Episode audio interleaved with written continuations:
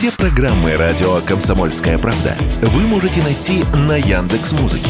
Ищите раздел вашей любимой передачи и подписывайтесь, чтобы не пропустить новый выпуск. Радио КП на Яндекс Музыке. Это удобно, просто и всегда интересно. Диалоги на Радио КП. Беседуем с теми, кому есть что сказать. Друзья, радио «Комсомольская правда». У нас сегодня в гостях ведущий специалист Центра погоды ФОБОС Евгений Тишковец. Я вас приветствую, Евгений, здравствуйте. Приветствую, Михаил. И мы сейчас будем говорить о погоде, но потому что хорошая погода – это хорошее настроение, хорошее настроение – это хорошие поступки, ну и так, так можно до политики дойти. Но если говорить серьезно, то погода преподносит сюрпризы. Я понимаю, что у людей короткая память. И вспомнить, а каким было лето прошлого года, ну, как, как-то обрывочно. А уж что было два года назад, но тем не менее, что происходит в Москве этим летом? Мы видим какие-то субтропики. Ну, ну, не было таких дождей. Ну, это вот как раз э, то, о чем вы сказали по поводу короткой памяти. и вообще, э, каждый человек это настолько субъективно оценивает э, состояние нашего пятого воздушного океана, что в этом можно запутаться. Но разложу по полочкам. Конечно, такого рода дожди были в истории, и даже не такие, вот, э, в два, в три раза более интенсивные, но это, это, что называется, история. Что касается текущего июля, то он э, действительно пока идет, ну, не пока, а уже практически состоялся в Центральной России э, на градус с небольшим хвостиком холоднее, чем должен быть. Ну а по количеству осадков, конечно, у людей откладывается именно дождливость этого, этой макушки лета, хотя температуры у нас были и под 29 градусов жары. Ну, про жару уже в начале июля никто не помнит, что все, все понимают, все воспринимают вот эти дожди, которые сейчас идут, и они, ну, они, скажем так, да, довольно-таки выдающиеся, но для этого месяца, для июля. Хотя есть регионы, которые тоже били температурные рекорды э, в Сибири, что было, что было на Урале. Но при этом в Европе, в Северной Африке, Ближний Восток, даже Китай аномальная жара, а у нас холодное лето 23 года. Опять же, холодное лето – это в центральной России, это на юге нашей страны, пока все неустойчивость, но буквально в тысячи километрах в регионе Поволжья, допустим, там берем Урал, там стоят сейчас 30-градусная, 35-градусная жара. И, в общем-то, что называется, по соседству вот такие абсолютно разные климатические истории. В Москве сейчас у всех ощущение, что лето закончилось. Нет. Да, хотя в августе, опять же, согласно народным традициям, на Ильин день, да, в день ВДВ, да, как раз прекращали купаться. Прекращали купаться. Но я думаю, что август вот как раз он а, закроет все вот эти вот а, проколы июля. Я даже слышал такую шутку, мне люди пишут, что июль взял взаймы у сентября угу. дождей, но август, в общем-то, нивелирует э, эти диспропорции и, наоборот, вернет лето. Не, он... если он начнет компенсировать плюс 45, оно не надо так вот, понимаете, такие а, а, отдавать сразу все. Но жарким будет август, да? Вы знаете, вот вы прям с кончика шпаги, что называется, сняли, поскольку предварительные оценки говорят, что август будет, ну, как минимум на 1-2,5 градуса выше нормы, по количеству осадков э, переизбыток дождей будет только на западе России, а вот, допустим, э, на юге нашей страны там чуть ниже нормы. На Кавказе вообще будет засуха там до 20-40%. Э, засуха будет в Поволжье, на Урале и на большей части Западной Сибири и также русском севере. Ну и вот я сейчас вижу, как меняется ландшафт температурный вообще европейского континента – и вы знаете, вот э, мы наслышаны о том, что сейчас творится на юге Европы, в бассейне Средиземноморья 35-40, местами 42. Отсюда большие проблемы, реки обмелели, урожай там минимум уже минус 40%, леса горят, э, туризм да, итальянцы, страдает. итальянцы обещают, говорят, э, что остались без своих любимых макаронов, да. спагетти, пиццы, потому что проблема там засуха. А у нас, вот вы говорите, жара это придет с Европы, она она, видимо, придет. Я думаю, что это пройдет, но по касательной. Вот буквально накануне мы наблюдали, как на юге страны, в Крыму, ветер штормовой на Севастополь обрушился, на Симферополь 20-25 метров в секунду, а, ливни, а, причем ливни такие, что за сутки вылилась вся месячная норма. Вот. Но я думаю, что это вот сегодня и максимум там завтра еще хвостом, эхом будет цеплять, но тем не менее, начиная уже с выходных и далее уже с передачи эстафеты на август, очень многие, много людей задают вопрос. Сейчас период отпусков, Понятно, что за границу людей стало ездить мало по понятным соображениям, и все устремились на родные курорты. И, конечно, для всех эти, это большой вопрос, потому что на юге нашей страны первая половина лета была неудачная. Это, и вот здесь вопрос опять про август. Стоит ли туда ехать в августе? Вот. Я не дельфийский оракул, но, но тем не менее вижу, что э, погода будет благоволить. Причем это будет и распространяться на август, по крайней мере, на э, южные регионы нашей страны. Это бассейн Чер- Чер- Черного моря, это Каспий. Вот. Э, будет фиксироваться определенно не, недобор э, по количеству осадков. По температуре будет вполне себе прилично. То есть уже в эти выходные температура вернется в норму 25-30, на следующий, то есть начало августа, это э, пойдет повышение температуры. Как раз вот эти вот э, сколохи тепла из Сахары будут добивать в том числе и до бассейна Черного моря. Столбики термометра будут расти до 32-37, а к концу первой пятидневки августа или там второй с перехлестом на второй, это уже может быть даже и 35-40, и вот он пойдет по югам, вот эта жара, вот этот пламень, э, вот этот язык тепла э, с, с восточного Средиземноморья через южные регионы и даже будет добивать до Южного Урала и Южной Сибири. Соответственно, Центральной России тоже достанется по касательной. Я думаю, что ну, несколько дней в августе могут быть э, и в Центральной России, и в Черноземье. Э, мы будем наблюдать картину, когда столбики термометра будут штурмовать 30-градусную высоту. Я до сих пор помню, 4 месяца назад средства массовой информации выходили с большими заголовками, и там было Евгений Тишковец, и дальше цитата «Лето будет жарким». Можно, конечно, сейчас сказать, что вы имели в виду, может быть, новостную повестку. Она действительно, она не прохладная, она жаркая, но вот а ведь обещали какое-то действительно жаркое, чуть ли не рекордно жаркое лето. Или, или слова ваши, как обычно, переврали, может быть? Переврали? Вы знаете, я вот буквально был накануне в Воронеже, вот ко мне подошел человек э, и сказал, ну, где ваше самое жаркое лето? Да. Я спросил, а, а вы откуда это слышали? Ну, как синоптики сказали. Ну. Я говорю, послушайте, это синоптики европейские пророчили самое жаркое лето за последние 150 лет. Э, в конце весны, когда я разрабатывал прогноз на лето, я сказал, что этого не будет. Но, тем не менее, вот у людей откладывается, они где-то слышали, тебя э, сразу ассоциируют с синоптиком, и, значит, э, говорят, что я об этом, значит, утверждал, и я об этом говорил. Нет, конечно, это, это ко мне не, не имеет никакого отношения. Скажи, ну, во-первых, синоптик же он прогнозирует, это же прогноз всего Да, лишь. конечно. А, Евгений, а вот самому не интересно, может, вы календарь ведете? Все, то, и ставите галочки. Совпало, совпало, да, прогноз оправдался. А, а вот здесь не процентное соотношение правильных и неправильных прогнозов. Потому что есть такое, опять же, мнение, что когда синоптики говорят, будет что-то плохое, угу. шквалистый ветер, торнадо, переходящее в тайфун, это сбывается. А вот что-нибудь хорошее, солнечные выходные ожидают жителей московского региона. Просыпаешься в субботу, а тебе ливень в окно. Вот. Есть какая-то какая вот э, у вас, по крайней мере, сравнительная таблица? Ну, безусловно, оправдываемость. Я еще, когда в бытность службы в армии, у нас каждый месяц проводилась э, оценка оправдываемости прогнозов и краткосрочных, и долгосрочных.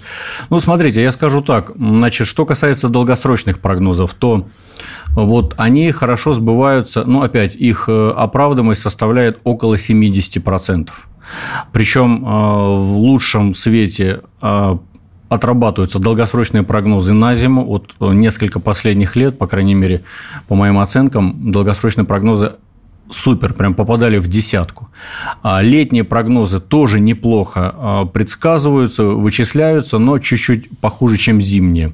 Всегда проблема с переходным сезоном, сезоном весной, осенью, ну, поскольку атмосфера перестраивается, здесь очень сложно ловить эти э, тенденции, поэтому тут, тут похуже. Но в среднем, еще раз напомню, что оправданность долгосрочного прогноза порядка 70%. Можно спросить, ну а зачем такие прогнозы?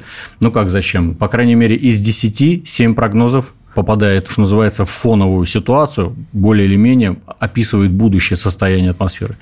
Вот. Теперь переходим к краткосрочным прогнозам. Но краткосрочные прогнозы вообще-то это 97-95% как минимум. Вот Опять так. же, это все зависит от квалификации, как в любой специальности, не по конкретного человека, который разрабатывает прогноз погоды. То, что вы говорите на выходные, там обещали солнце, тра-та-та и все такое, вы знаете, э, ну, мы не можем в какой-то короткий э, временной промежуток да, рассказать о погоде в каждом населенном пункте. А ведь она отличается. Вот э, я, допустим, всегда вижу там где-то э, отклонение, там буквально в 10-15 километрах совершенно разная погода. И человек... Да, там, там проливной дождь, да. а здесь все и, замечательно. И как, прогнозы всегда обобщаются. То есть, это, это вот такая история, опять же, ну, подача информации, э, ее интерпретация, ее правильного... То есть, у нас существует же и терминология определенная. Там местами дождь, это значит две трети территории. Кратковременный дождь, это значит не более одной трети периода прогноза. Временами дождь – это там две трети от прогноза. Потом по интенсивности. То есть, мы как бы стараемся об этом рассказывать и более или менее э, людей что называется, обучать вот этой метеорологической грамотности, вот, э, ну, я думаю, что мы идем правильной дорогой, и здесь, конечно, нужно всегда конкретика. Вот часто-часто самое важное, допустим, я для себя считаю, это предупредить людей о грядущей опасности. Друзья, сделаем небольшой перерыв и вернемся к разговору. У нас сегодня в гостях ведущий специалист Центра погоды ФОБОС Евгений Тишковец. Диалоги на Радио КП. Беседуем с теми, кому есть что сказать. Евгений Тишковец, ведущий специалист Центра погоды ФОБОС, у нас сегодня в эфире на радио «Комсомольская правда». У вас очень хорошо получается с плохими терминами. Где э, солнечный шашлындос, я не знаю, э, квасной выходной какой-нибудь. Ну вот, то есть для плохих, для плохих, конечно, мы придумаем вот это вот. А для плохих, понимаете, ведь это самое главное, э, вот сколько я помню, что, ну, реально, вот многие люди просто отказываются от каких-то мероприятий, когда плохая погода. А это же жизни. К сожалению, э, от опасных явлений погоды погибают люди. Это, это, это так. И чем больше людей будут э, подготовлены к этому, значит, больше спасенных жизней. Ведь э, даже одна спасенная жизнь, это уже, значит, мы делаем свое правильное дело. Ну, а что касается таких эпитетов великолепных о погоде миллион на миллион, опять же, это из военной сферы, вот. Хотя меня, вот, меня в армии называли, там, я еще капитаном будущее на аэродроме, когда служил, капитан Армагеддон. Вот когда я заступаю на дежурство, я притягивал всегда, это все знали, полетов не будет, отбой э, учебно-боевым вылетом и так далее, и так далее. Приходилось все время на по лезвию ножа ходить, чтобы искать вот эти окна погоды для выполнения боевых задач, для того, чтобы там не отправлять самолеты на запасные аэродромы. И, ну, конечно, здесь в жизни то же самое происходит. Это, это постоянно борьба таких, знаете, вот стихий и, э, значит, э, и таких вот простых метеорологических, метеорологических условий. Ну, и подача информации. Это очень важно. Друзья, Евгений Тишковец, ведущий специалист Центра погоды ФОБУС у нас сегодня в гостях. Э, Евгений, мы по учебнику географии я до сих пор помню, когда изучили Сочи, субтропики, да, это, это звучало как вот Сочи же, они вроде ряд, а уже субтропики. И в чем мы видим, что... А я один раз действительно попал в субтропиках, это было совершенно в другой стране, это было на э, юго-востоке Азии, субтропический лес, и я там попал под ливень. Угу вот я увидел, что такое субтропический дождь на самом деле. И вот то, что я сейчас наблюдаю, Крым, Сочи, Адлер, субтропики на бумаге, которые я читал в учебнике географии, стали действительно субтропиками. Это изменения какие-то в погоде, это ну, я не помню, чтобы вот, так, вот так вот было. У меня сегодня э, спрашивали э, с радио в Крыму, э, было ли у них такое или нет. Я говорю, друзья, было. Год в начале, назад. В начале, нет, даже в начале прошлого века было. А, в начале прошлого да, века. Да, то есть там 120, там, 3 года назад. Да. А, дело в том, что сами субтропики по себе понятие такое, тем более наше, вот э, Сочи, Крым, это же столкновение совершенно разные орографии. Это море, суша и горы. Это всегда такой сложный коктейль в атмосфере, который, собственно говоря, и производит вот эти чудовищные э, силы гибридные облака, которые вырастают вверх там, до 16-17 тысяч метров. Ну и, соответственно, они всегда сопровождаются ну, такими обильными дождями. Ну, море, теплое море, влажность и тепло – это всегда э, такая лучшая питательная база. Опять многие скажут, ну как же субтропики, вот э, мировые курорты, они же находятся все в зоне там идеальных условий, как правило. Ну, ну по крайней мере, так кажется. Как, так кажется. Ну да, существуют э, широт, конские широты, так называемые, где там между 20 и 30 широтой еще в бытность освоения, открытия континентов, той же Южной Америке, да, мореплаватели сталкивались со штилем. Они выбрасывали за борт лошадей, чтобы избавляться от балласта, чтобы хоть какой-то был ветер для парусного флота, иначе это э, верная смерть. Там круглый год антициклональная погода. Там, собственно говоря, пояс самых крутых э, мировых курортов, потому что круглый год температура постоянная, днем 26-29, практически все время светит солнце и так далее, и так далее. У нас все-таки история другая. Это всегда Черноморская депрессия, это всегда Средиземноморский, либо Балканский циклон, который вот накануне обрушился такими интенсивными ливнями. И, собственно говоря, он утюжит всю первую половину лета южные регионы. Но еще раз повторюсь, я думаю, что э, вот э, остаток лета, причем это не только август, э, тот, кто планирует отпуск и на август, и даже на сентябрь, посмотрел специально к вашей передаче, прогнозы достаточно хорошие. То есть это дефицит небесной влаги, значимый дефицит, это достаточно высокий такой, ну, по местным меркам, температурный режим, то есть курортная погода и в августе, и в сентябре, и даже захлестом на начало октября, ну, на мой взгляд, э, юг, юг, юг получит. Поэтому там можно вот планировать на остаток лета. Самый комфортный климат в России. Ну, вот лето теплое, зима умеренно холодная или наоборот, вот, чтобы, ну, все ровно, без перекосов. Ну, вы знаете, таких, наверное, регионов все-таки нет, чтобы вот устойчиво и устойчиво. Вообще, а, у нас в России считается самым солнечным регионом – это Забайкалье. Вот там, там, как в Саудовской Аравии, более 300 дней стоит солнце. То есть, вот э, тот, кто там занимается зеленой энергетикой, разумным, разумных пределах, это вот идеальное место для солнца. То есть, если я спрошу, где комфортный климат, самый комфортный, это Забайкалье? Как ну, вообще в Сибирь, как таковая. Ну, в Забайкале этот, этот процент солнечных дней, он, э, это более 300 дней в году. Там постоянно стоит монгольский антициклон, потом переходящий в сибирский. И э, все время солнечно, штиль. Э, летом там тепло, жарко даже по нашим меркам за 30, а зимой там холодно, за минус 30. Э, на днях очередной ученый из Китая объяснил жару в Северной Африке и Европе проявлениями глобального потепления. Но история с глобальным потеплением не первый год уже идет. И это собственно, глобальное потепление, это, это человеческих рук дело. И чем больше мы пакостим, тем потепление этого больше. Правдоподобно звучит?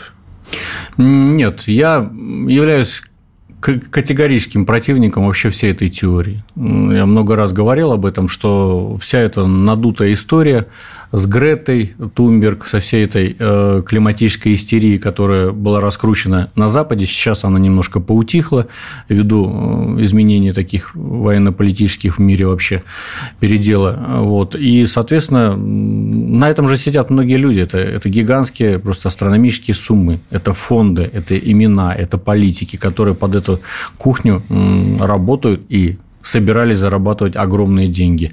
Практически полмира под эту э, повестку уже подсело, и, в принципе, у нас я просто наблюдал это вот последние там несколько лет. Все, они практически уже нам продали вот этот тухлый товар в том смысле, что ну, значит, вы продаваете нам свои энергоресурсы, мы будем их покупать за бесценок, а вы еще нам будете приплачивать за якобы там углеродный след, значит, и все такое пятое-десятое. Понимаете, это же Э, махинация э, столетия э, для того, чтобы страны, у которых нет энергоресурсов, у западной семерки, да, они просто пользовались и грабили средь бела дня те страны, у которых ресурсы есть. И, конечно, Россия в этом списке стояла под номером один. Слава богу, мы не попались на эту удочку. Конечно, человечество загаживает планету и продолжает это делать. Но поверьте, концентрация СО2, она в атмосфере была ну, там несколько э, десятков тысяч лет назад. Гораздо более высоких э, цифрах, чем сейчас. Ну, тогда То есть не... вы против термина глобальное потепление э, вообще, да? Нет, я, я против того, что его основным э, причиной, виновником является антропогенный фактор. Он, он имеет какое-то влияние, но он не стоит даже ни первым, ни вторым. Первое – это всегда изменение солнечной активности. Вот наш климат – это, это точь-точь, это тень э, климатического здоровья Солнца. То есть, э, Солнце, оно живет своими циклами, определенными. Ну, наиболее такие значимые – это 200-летний цикл. Каждые 200 лет у нас меняется климат в ту или иную сторону. Это было всегда. Мы научились этот климат восстанавливать, отматывать эту пленку на много-много тысяч лет назад. Ну и, соответственно, такие климатические оптимумы, такие периоды потепления, они не исчисляются несколькими годами. Это ну, 100-200 лет. То есть мы знаем, какой у нас через 200 лет будет климат? Ну, в общем, да. То есть каждые 200 лет мы сваливаемся то в жару, то в межледниковый ледниковый период и так далее. То Запомните, есть... потомки, что нас ждет через 200? Мы в холод или в жару будем сваливаться? Безусловно. Мы, мы, мы уже начали, мы в начале пути стоим сваливания вот этот э, ледниковый, межледниковый период ну, который случится через где-то 100-150 лет. Э, мы вас предупреждали, если что. Нас уже нет, это я так на будущее, но мы вас предупреждали. После небольшого перерыва мы продолжим наш разговор. Диалоги на Радио КП. Беседуем с теми, кому есть что сказать. Это радио «Комсомольская правда». Мы продолжаем разговор с нашим гостем. Ведущий специалист Центра погоды ФОБОС Евгений Тишковец у нас сегодня в гостях. Я долго под, подбирал термин все-таки, что происходит с погодой. А вы не наблюдаете, Евгений, что погода, она мутирует? она изменяется. Не, не, не меняется не климат, а меняется само проявление погоды. Вот мы говорим про ливневые дожди, да? Я не помню такого. Я, я, опять же, может, я потому что детство хорошо помню. Я не помню, чтобы последние два года я произносил фразу «дождь зарядил на неделю». Ну, нет такого. Он выливается, собака, в течение суток, и все. И дальше, дальше все впитывается, сохнет. Мы, значит, отстирываемся. Но вот так вот, чтобы зарядили на неделю дожди. Где это все? Ну, климат, конечно, он меняется, потому что, ну, понятно, что э, мы преодолели вот этот пик температуры ну, вообще на, на планете Земля. У нас последние пять лет это был максимум средней температуры на Земле. Вот. Опять э, Россия в этом списке стоит особняком. У нас темпы потепления более значимы. Это как вы с утра греете чайник, да, температура, чем выше температура под крышкой, тем быстрее эту крышка, эта крышка начнет подпрыгивать. Вот примерно то же самое происходит с климатом. Э, любое повышение там буквально на десятые доли или даже на градус там хотя бы температуры либо поверхности Мирового океана, либо э, воздуха, она влечет за собой, э, скажем так, рост энергетики атмосферы ну, просто в разы. Вот представьте, вот эти вот э, тропические ливни, которые обрушились и на юг нашей страны, и на центральную Россию периодически нас утюжат, это ведь вот одно грозовое облако, это пять атомных бомб, сброшенных на Хиросиму Нагасаки. Значит, один циклон – это мощь, ну, каждые 20 минут взрывается 5-мегатонная э, водородная бомба. То есть, и чем выше этот градус, буквально вот изменение там, температуры на 0,17 тысячных того же Гольфстрима, и сразу идет взрывной рост э, воспроизводства североатлантических циклонов, их частота. Вот, и они, они же все к нам идут. И, и, соответственно, это 6 миллионов водородных бомб, у него энергетика возрастает, если температура меняется на 17 тысячных градуса. Ну и, собственно говоря, мы поэтому и переживаем вот этот всплеск особо опасных явлений погоды в России, он за последние там, 5-7 лет вырос вдвое. Там раньше это 500 было, сейчас за тысячу действительно стихийных явлений, которые наносят нашей экономике невероятный ущерб, ну, как, собственно говоря, во всем мире. И все-таки это, это природное, это чисто природное явление. Потому что давайте вспомним знаменитая история озоновые дыры. Угу. Вот, э, история, опять же, нашего детства. Когда говорили, значит, вот озоновые дыры, стали об этом все говорить, от холодильников с фреоном стали избавляться, снижаем выхлопы и так далее. Вот эти вот все ЦО появились, э, правильные ЦО и, и, и так далее и тому подобное. И как-то потом это все затихло. Ну, мы же знаем почему. Потому что это была хорошо придуманная история? Конечно, и определенные североамериканские фирмы на этом очень здорово заработали.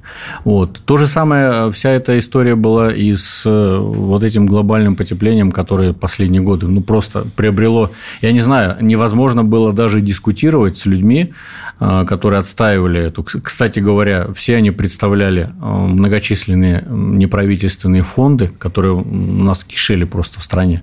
И они вот ну, вот продавливали эту историю э, с тем, что если мы ничего не предпримем, если мы не сократим производство и так далее, ну, представьте, для нашей страны да, взять, убить промышленность, что получится. И, соответственно, конечно, они были проплачены. Сейчас, слава богу, их на, на этом э, горизонте не видно. Но тем не менее, еще очень большой фактор здесь, на мой взгляд, влияет информационная составляющая, потому что, ну, мы вот говорите, вспомним наше детство. Но мы сводку погоды в лучшем случае смотрели по первому или по второму каналу. Время, да. да, и то краем глаза. Это, это было настолько, ну, общая какая-то информация, вот, а так вот подробно ничего не было. Не все на этом. А сейчас, смотрите, у нас и тут же видео доказательства, и тут же, значит, вот это, это же тоже стало частью информационной такой ежедневной э, политики. Вот, э, ну, погода вообще-то всегда интересна, людей интересовала. А сейчас системы мониторинга, системы, э, значит, фиксации, плюс спутники все это видят, локаторы. И вот когда море такой информации, когда идет видеоряд от пользователей в соцсетях и так далее, и так далее, это, конечно, воспроизводит, порой даже накручивает. Даже накручивает профессиональных метеор... Синоптиков, которые ну, иногда подвергаются вот, этому, вот этой волне, волне, которая идет, вот, надвигается, значит, там все, э, завтра мы все утонем, все такое. Надо все-таки стараться выдерживать какие-то определенные критерии, и самое главное для нас задача – это выделять или отделять значит, э, мух от котлет, когда просто дождь, Летом это обычная история и гроза. А когда это действительно экстремальный дождь, который может утопить ваш автомобиль, либо, не дай бог, рухнет дерево и так далее, и так далее. Вот здесь мы считаем все до миллиметра. И скорость ветра, и интенсивность осадков. То есть я вот порой сижу, каждый миллиметр высчитываю, и если я действительно понимаю, что это страшная история, я лучше э, перекручу, но это будет польза, чем не докручу, когда, не дай бог, кто-то от, этого, от этого неправильного прогноза пострадает. Ну, я уже не помню, сколько я раз в эфире произносил, что очередной рекорд. Неважно, рекорд угу. выпадения осадков, температурный рекорд, еще какой-то рекорд. Я никогда так много об этом не говорил за последние десятилетия. Сейчас я об этом говорю. Можно, опять же, говорить, да, это солнце, это это вспышки геомагнит, ретроградный Меркурий, в конце концов. Но мы не можем не признавать, что встречается, ну, есть многое на свете друг Горацио, э, что можно было увидеть вот совсем недавно, и этого не было солнечные, э, эти северные сияния в Подмосковье. Когда это было? Да никогда этого не было. Изменения, ну, я, ну, по крайней мере, для меня, для человека, э, для обывателя, да, это изменение. Что-то что не то происходит, что-то творится.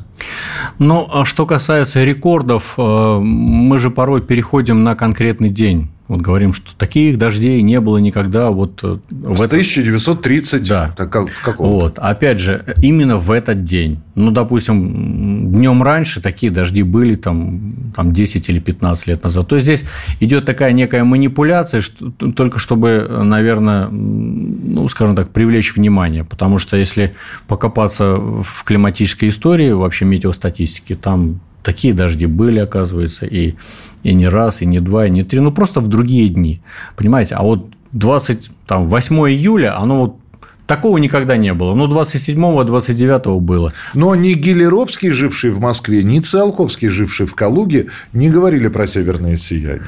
Ну, северное сияние, насколько я помню, по-моему, в 70-х фиксировались. Фиксировалось, да? Да, да, да, были. А, вот. Это, эта история не, не странная для средней широты, иногда доходит.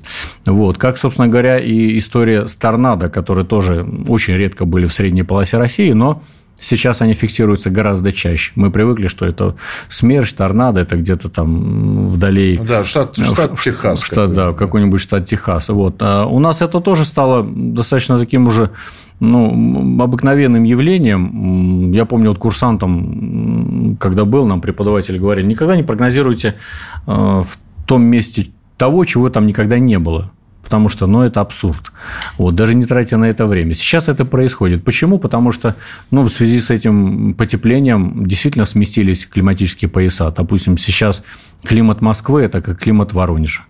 Там 50-70 лет назад. А климат Воронежа – это уже климат Краснодара. Но, как мы уже говорили, это не навсегда. Это не навсегда, это всего лишь определенные природные циклы. Первое место – это солнечная активность. Второе – один раз шарахнет пару-тройку значимых вулканов, сразу температура на Земле падает на градус полтора-два.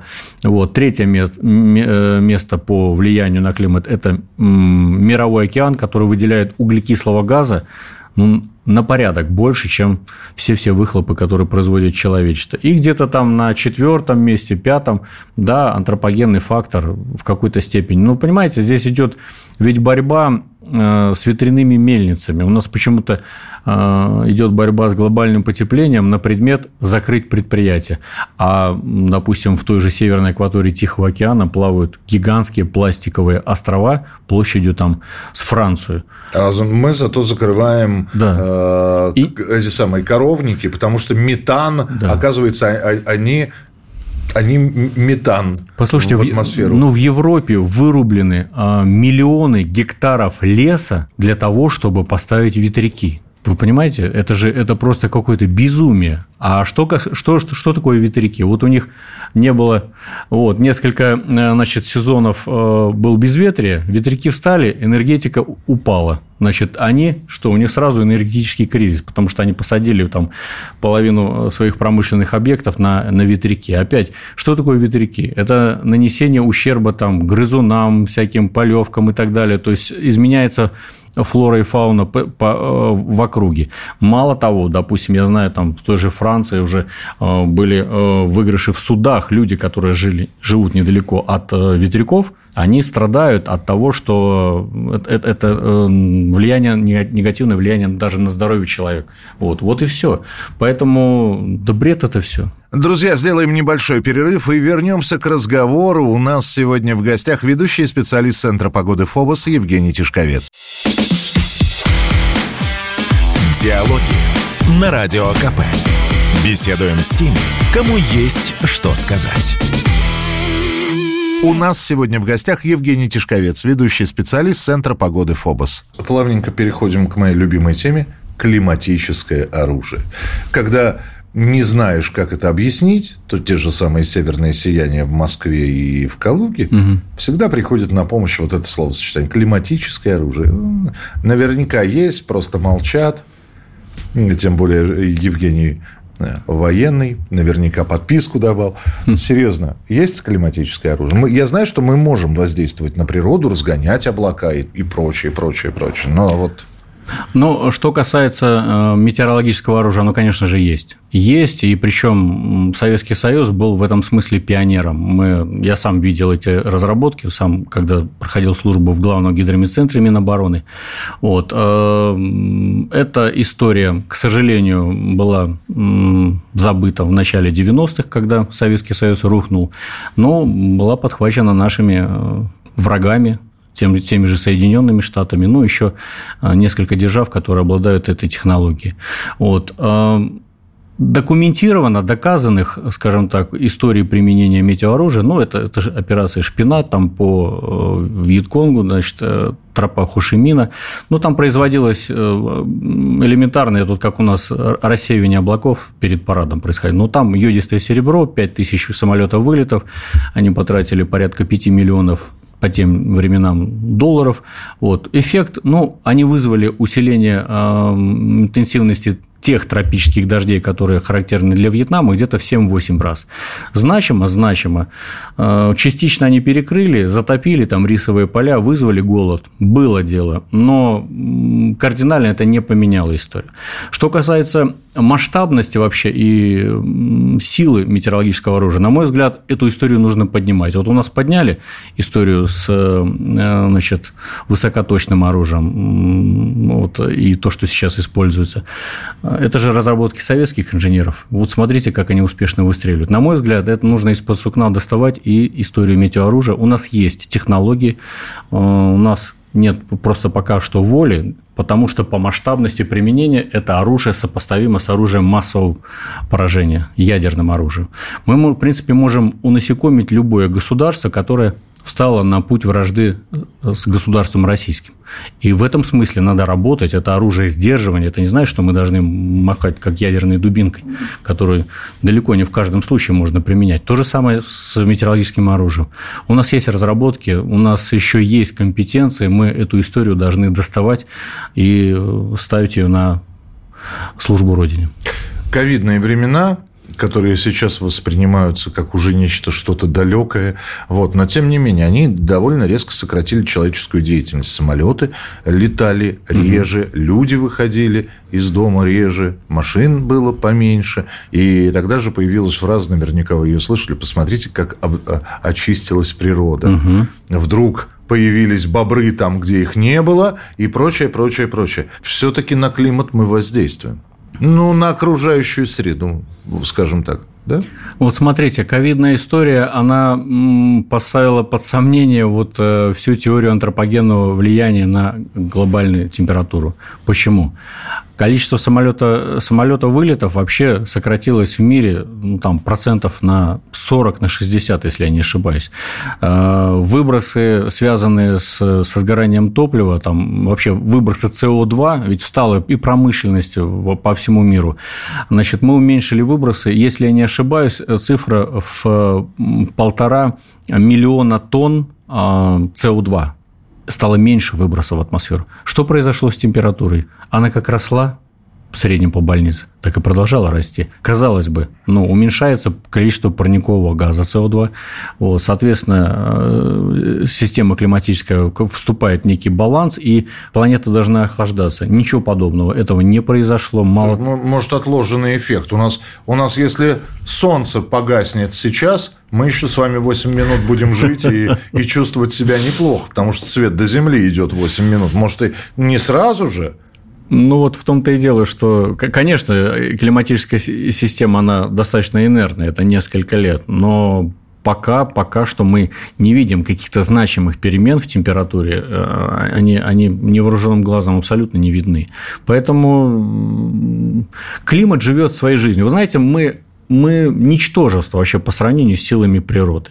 Вот мы не сможем модифицировать атмосферу, оказывать влияние, даже если мы поднимем все самолеты в мире, будем там заниматься, э, как э, часто сталкиваюсь, там, э, химтрейлами, то есть вот тут людей травят, они видят эти конденсационные следы, у них сразу возникает какая-то паника, вот правительство, значит, нас травит. Ну, как это ерунда. Вот, понимаете, мы ничего не сможем поделать с климатом. Наша самая главная задача – это, опираясь на науку, научные исследования на те тенденции в температуре, там, ну, таяние вечной мерзлоты и так далее, мы должны приспосабливаться заранее, готовить нашу инфраструктуру, чтобы это не приводило к экологическим катастрофам, особенно что касается Сибири, вот, Арктического побережья.